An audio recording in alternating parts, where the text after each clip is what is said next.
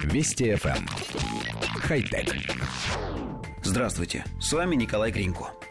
Иногда высокотехнологичная начинка встраивается инженерами в совершенно неожиданные предметы. Зубные щетки, цветочные горшки или домашние тапочки. Чаще всего получаются не слишком необходимые в быту вещи, но иногда случаются исключения.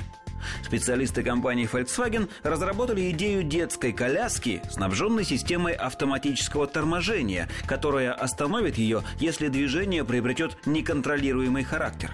Более того, инженеры пошли еще дальше, снабдив коляску собственным двигателем и системой управления от беспилотного автомобиля, превратив коляску в робота, способного буквально следовать по пятам за родителем ребенка.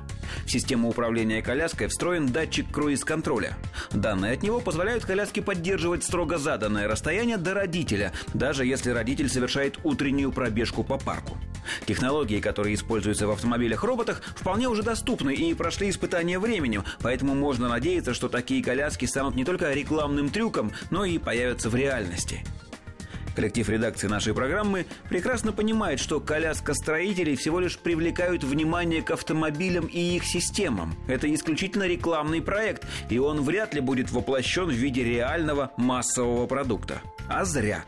Есть, конечно, вероятность, что мамы с настороженностью отнесутся к новинке и не доверят роботу присмотр за собственным ребенком. Но для того, чтобы помочь им побороть страх, нужно выпустить другое, схожее устройство. Чемодан.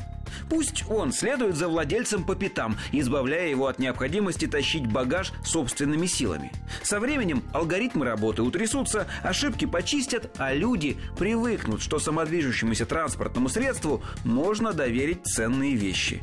Глядишь, и к робоколяскам, и к робоавтомобилям начнут относиться не так настороженно. Хотя... Вести FM. Эм. Хай-тек.